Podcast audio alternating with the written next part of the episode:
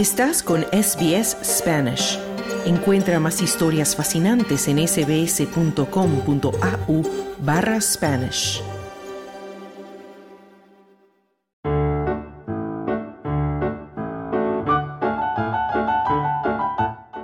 Y en SBS fin de semana ya llegamos al momento de las noticias positivas de la semana. Ya se encuentra con nosotros Claudio Vázquez. Claudio, ¿cómo estás? Muy bien, Carlos. Bueno, y vamos a comenzar hablando, Claudio, sobre una noticia que viene desde Australia y sabemos que estamos en una época donde el verano llega, los incendios forestales comenzaron con antelación, mucha gente preocupada por la magnitud de lo que puede resultar el fenómeno del niño en términos también de más incendios y más intensos, pero hay posibilidades de que con un animal podamos de alguna manera reducir la probabilidad de incendios. Sí, así tal como dices, Carlos, tenemos una nueva brigada de superhéroes peludos, ¿no? Porque estamos hablando de un rebaño de cabras que han ayudado a aniquilar la maleza que suponía un riesgo de incendio en terrenos inaccesibles y ¿sabes qué? Lo hacen en un tercio del tiempo que se les dio para hacer el trabajo. Son muy buenos trabajadores como la inteligencia artificial.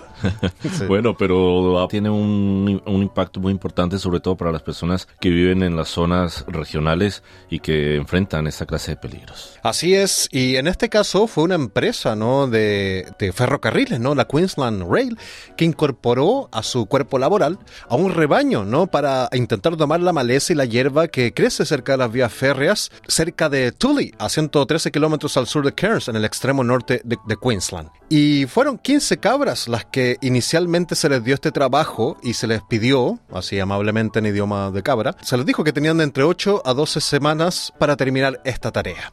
Y Glenn Withers, el responsable de vegetación de Queensland Rail, le dijo a la ABC, han pasado cuatro semanas y las cabras ya han aniquilado las tres partes eh, que se le había encomendado de esa zona. Withers dice también que el terreno entre las vías y Benjamin Creek era en su mayor parte inaccesible, inutilizable y cubierto de maleza. Y las cabras cegaron el terreno en un tercio del tiempo previsto y eso que era un terreno bastante irregular. ¿Y cómo se gestó la idea? Había mucha hierba seca de dos metros de altura que cubría las dos hectáreas y esto suponía un gran riesgo de incendio, tal como tú comentabas, por lo que se trató de poner otra vegetación, una flora autóctona menos inflamable. Pero lamentablemente la hierba, la maleza, digamos que ahogó a esa flora autóctona y siguió existiendo ese peligro de incendio. Entonces empezaron a buscar soluciones y la empresa de paisajismo, Norberg, se planteó la posibilidad de utilizar cabras mientras se talaban árboles junto a una vía férrea de Victoria, en este caso, porque querían ver qué comían las cabras, qué no comían y con qué rapidez lo hacían. Y aunque las cabras no son adecuadas para sesgar todo tipo de terreno, lo bueno es que en terrenos irregulares donde no entran las máquinas ni tampoco los trabajadores pueden hacer bien este trabajo, digamos, de cortar toda la maleza peligrosa para incendios,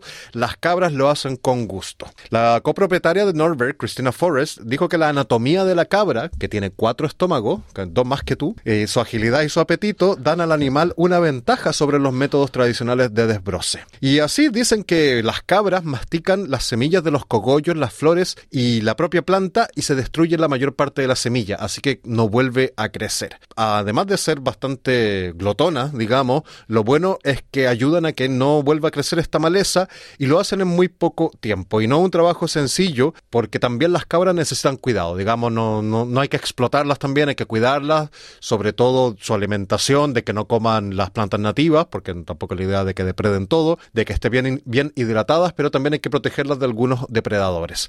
Así que no es un trabajo fácil y las cabras lo han hecho muy bien y esto es algo también que se implementó en Chile hace algunos años para evitar los incendios forestales y con un gran éxito. Así que ya sabemos que puede ser una solución bastante interesante, económica y ecológica, ¿no? Utilizar cabras para prevenir incendios aquí en Australia. Bueno, muy buena noticia para Australia que vive en los últimos años grandes incendios forestales. Y vamos a seguir en Australia con esta segunda noticia positiva, Claudio, y vamos a hablar de un descubrimiento que se ha hecho de restos de pájaros que podrían develar que en la época de los dinosaurios por ahí también tenían pajaritos.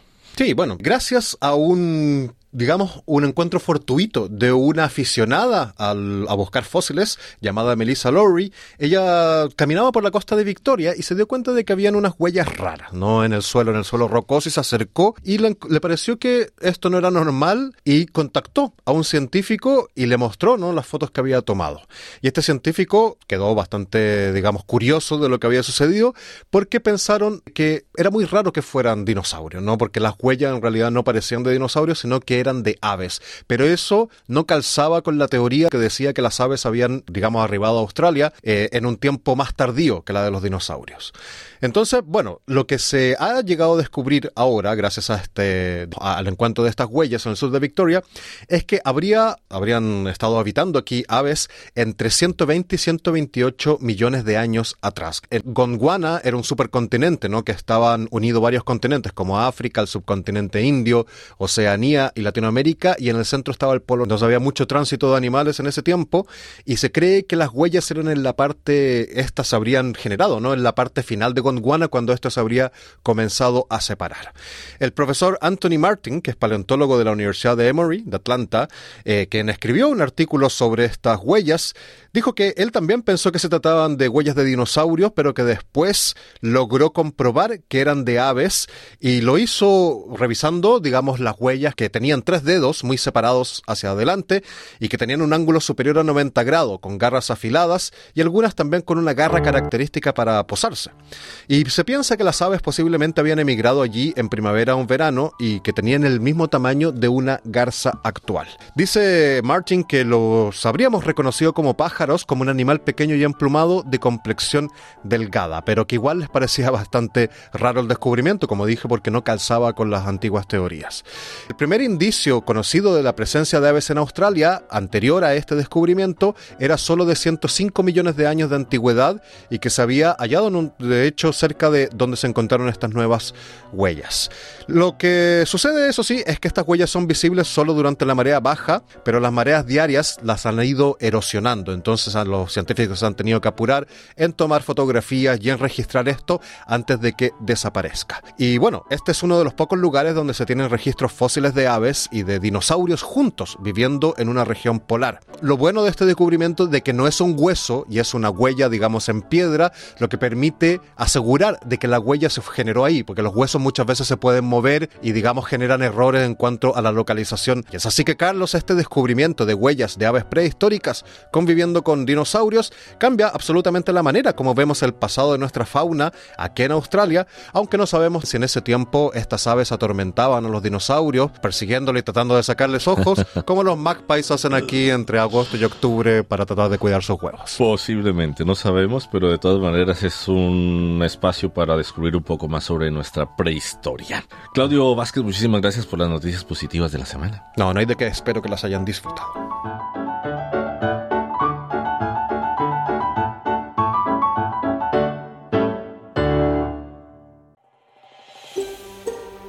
¿Quieres escuchar más historias como esta? Descárgatelas en Apple Podcasts, Google Podcasts, Spotify o en tu plataforma de podcast favorita.